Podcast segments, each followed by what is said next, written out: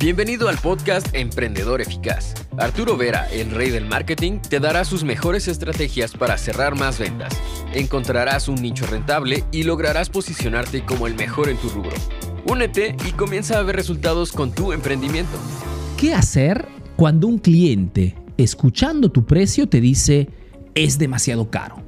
La primera cosa que debes hacer es revisar todo tu marketing, toda tu comunicación. Sí, querido emprendedor, porque cuando un cliente te dice esto, es claro que hay un problema, tienes un problema de valor percibido. Mejor dicho, el cliente no percibe que tu producto, tu servicio valga realmente ese precio. Es más, está pensando el cliente cuando te dice esa frase, te está diciendo, este tiene un negocio o un producto igual a muchos otros, pero quiere cobrar el doble, quiere cobrar el triple. Hay una desalineación entre lo que tú piensas que estás dando al cliente y lo que el cliente realmente está comprendiendo, está absorbiendo de tu negocio. Por ende, revisa todo tu marketing, toda tu comunicación. En este video te doy dos, tres puntos que pueden serte súper útiles. ¿Por qué? Porque cuando el cliente dice es demasiado caro, ya es tarde, ya no lo puedes recuperar. Puedes decirle, sí, ¿por qué piensas esto? Tratar de...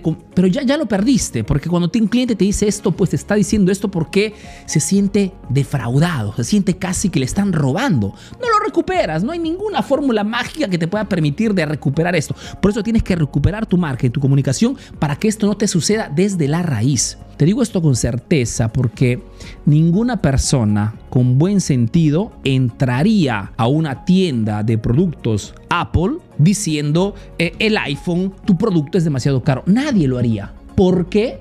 Porque Apple es una marca que comunica constantemente que sus productos son exclusivos, que no son para todos, alza constantemente sus precios y esto genera polémica, ¿no? Para los que no quieren o no les gusta la marca, pero para sus clientes está bien, es siempre más exclusivo. Trabaja sobre la experiencia del cliente. Cada vez que vas de repente a comprar en un Apple Store puedes ver cómo la atención es súper personalizada, son súper organizados con horarios, dan cursos gratuitos, puedes probar los productos sin ningún problema, etcétera, etcétera, etcétera. El packaging, el design están siempre a la vanguardia en todo esto. ¿Para qué? Para justificar el precio alto. Cuando tu cliente te dice esto es porque tú estás justificando con el marketing este aumento de precio o este precio más alto respecto a la competencia. Entonces, verifica diferentes puntos. Primer punto, contenidos. El marketing de contenidos, toda esa información que subes en redes sociales es fundamental, porque más información subes en redes sociales y más esto hace que las personas piensen o tengan la percepción neta de que tu producto realmente es particular, es diferente. Dos, el posicionamiento. Tu producto, tu negocio, tu marca en este momento está posicionada como una marca genérica o está trabajando con un nicho de mercado específico. Esto cambia totalmente la percepción, la comunicación.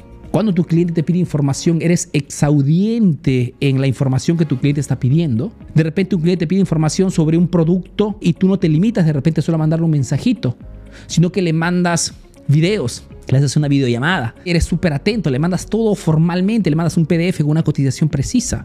Se nota que tu servicio es el doble. No solamente esto, tu, tu presencia digital como es tienes un sitio web hecho por tu primo, por un conocido, hecho rapidito, o tienes un sitio web de un cierto prestigio donde comunicas todos tus, tus productos, tus servicios bien, con imágenes claras, etcétera, etcétera. A propósito, www.emprendedoreficaz.info, nuestro sitio web, anda a verte los cursos.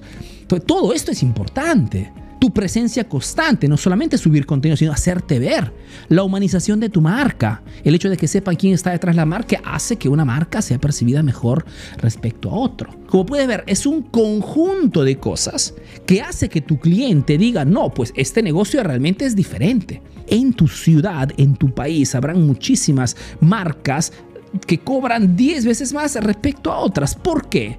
porque el producto en sí es diferente. No, muchas veces no, son muy similares, solo que la experiencia del cliente de uso, de compra es totalmente distinta. Estamos en un mercado de percepciones. Por ende, trabaja en el marketing, ¿ok? Toda esa comunicación antes de que el cliente se ponga en contacto contigo, antes de que el cliente te pida un precio o entre a tu punto de venta, porque cuando has trabajado sobre valor percibido antes del contacto, el cliente no se quejará nunca, porque entenderá gracias al marketing, a tu comunicación, que lo tuyo es diferente como dice una frase, o eres diferente o eres invisible.